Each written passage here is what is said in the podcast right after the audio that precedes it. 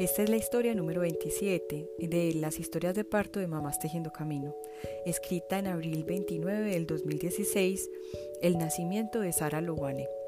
Está escrita por Marcela García. Hay cosas en la vida que realmente nunca imaginas que tú tendrás ese honor de vivir, y eso me pasó a mí cuando Dios me envió el regalo más hermoso que una mujer pueda tener, y es ser mamá. Yo hace varios años estaba diagnosticada que no podía tener hijos, situación que en su momento fue muy triste, pero pues luego aceptada. Sin embargo, aquel enero del 2015, cuando estaba en el aeropuerto de Miami en Estados Unidos, un cubano me dijo con voz muy amigable Cuídase bebé, estás embarazada. Mi mundo giró 360 grados. No podía creer que eso fuera verdad. Esa semana seguí mi viaje de trabajo normal, pero algo dentro de mí brillaba. Pero yo en mi incredulidad decía, no, eso fue un mal chiste. Cuando llegué a Colombia, lo primero que hice fue averiguar y efectivamente, mi cuerpo estaba hospedando un nuevo ser. Y ese fue el momento más maravilloso en mi existencia. Como cuando te dicen, ganaste la lotería. Y ahí empezó mi travesía la travesía más hermosa que Dios me ha regalado. Mi embarazo fue súper tranquilo, nunca supe que era sentirme incómoda o enfermarme. Tenía que trabajar mucho y sentía que Sara lo, lo sabía. En las mañanas le decía, hermosa, hoy será un día agitado, te amo. Y así yo trabajaba fuerte y mi bebé siempre se portaba súper bien. Éramos un equipo. Ella sabía que nos tocaba ayudarnos para lograr que todo fluyera, pues hacemos parte de un mundo donde es necesario trabajar y a veces hay tiempos muy fuertes. Yo creía que me había documentado súper bien y bueno, ya llegando al octavo mes, supe que del tema del porteo y los fulares un tema muy interesante, así que decidí iniciar la búsqueda teniendo en cuenta que mi ginecólogo ya me tenía programada para cesárea, según él, porque Sara estaba muy grande y era lo mejor. Y yo en medio de mi ignorancia me decía, ah, ok, si no duele, pues mejor. El día que averigué el fular, el universo me sonrió y encontré a un ángel, Carolina Macías. Ella con toda su energía me explicó y me dijo que me apoyaría con el tema del porteo, solo hasta que naciera el bebé.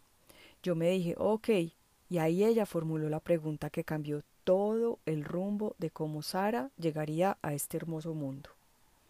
¿Cómo será tu parto? Y yo, ups, frené y le dije, pues cesárea. Ella se quedó en silencio y luego me preguntó, ¿y por qué estás enferma? Yo le respondí, no, todo está súper bien. Y ella me dijo, te voy a contactar con alguien que te puede decir si en verdad tú debes tener una cesárea. Y apareció el segundo ángel, Diana Hernández. Yo la contacté y ella me contó que era Dula. Y yo me pregunté, ¿Dula? ¿Y eso qué es? En ese momento yo estaba en la semana 28 o 29 de embarazo. Y ella con su amor infinito me explicó todo y me llevó donde mi tercer ángel, Clara Restrepo. En cuestión de una semana mi corazón, espíritu y mente cambiaron y me di cuenta de la importancia de un parto respetado. Con poco tiempo a mi favor empecé a revisar si lo podía lograr, pues tenía medicina prepagada y ya John había cancelado todo. ¿Cómo le iba a decir? Hey, ¿sabes qué? Ya no quiero eso. Quiero un parto respetado con Clara. Quiero que Sara nazca en amor y con paz y con calma. Pero cuando Dios mueve algo, mueve todo y eso es lo maravilloso cuando haces las cosas como Dios y la naturaleza manda. Todo sale con un poco de esfuerzo, pero se logra, y así fue. Hice todo el proceso con la entidad. Me tocó ir con mi super panza ya en la semana 36 y pedir que quería eso por escrito, un derecho de petición. Es muy loco tener que escribir que quieres un parto natural, no una cesárea, a menos que la necesites que quieres que tus derechos sean respetados, que tienes voz en tu proceso de parto, que no eres un conejillo de indias, que eres un ser humano y que el parto respetado es la mejor opción para liberar este mundo de tanta violencia y dolor. Efectivamente, salió la aprobación durante la semana 38 Y John accedió a todo lo que era este proceso y bueno, ya todo estaba listo para que Sara llegara al mundo. Pasó la semana 39, la 40, yo aprendiendo todo con el apoyo de Diana y de Clara y con la convicción que sí podía, que el parto no era dolor de sufrir, sino dolor de amor, que no se debería llamar dolor, pues el proceso es algo más profundo y tiene gran poder en la mujer. Sin embargo, aún no sentía dolores. Entonces empezó la ansiedad y yo solo le decía a Sara, tú decides cuándo quieres llegar, mi amor. Ten presente que tu papá y yo te estamos esperando. Caminé tanto que mm, creo que conocí más lugares en Medellín en cuestión de días y finalmente el 29 de septiembre, justo cuando íbamos a caminar, ya estaba en la semana 41 más 5 rompí fuentes sin dolor. Entonces me vestí bien estrenando, porque llegaba Sara con mis velas y mi música.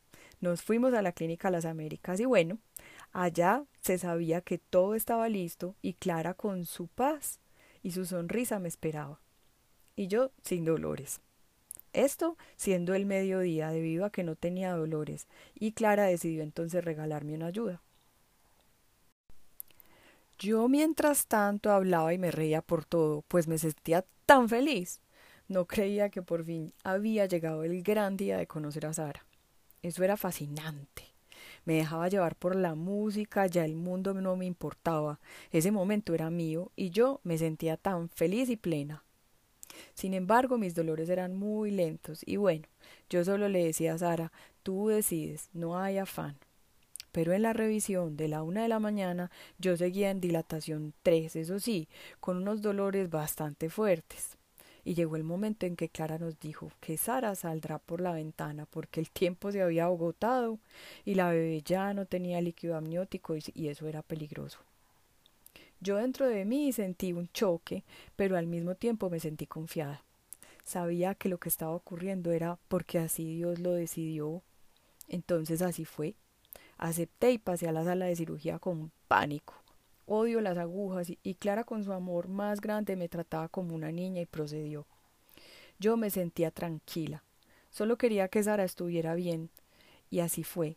Siendo las dos y veinticinco de la mañana del 30 de septiembre del 2015, nació el ser más hermoso que cambió mi vida, que ha dado luz a mi existencia y cuando la vi no creía que ese ser tan hermoso hubiera estado hospedado en mi vientre. Se veía tan hermosa y Clara con ese amor la recibió y permitió que John y Diana estuvieran en el parto.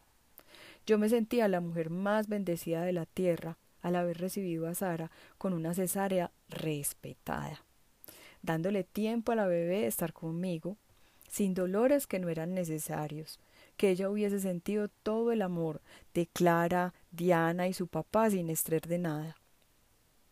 Los ángeles me siguen acompañando. Mi bebé ha crecido con porteo desde que nació. Leche materna cien por ciento a pesar de que trabajo, porque luego Marcela Rubiano, quien es asesora de lactancia, me ayudó cuando estaba a punto de abandonar el proceso por ignorancia, para que mi producción de leche no disminuyera.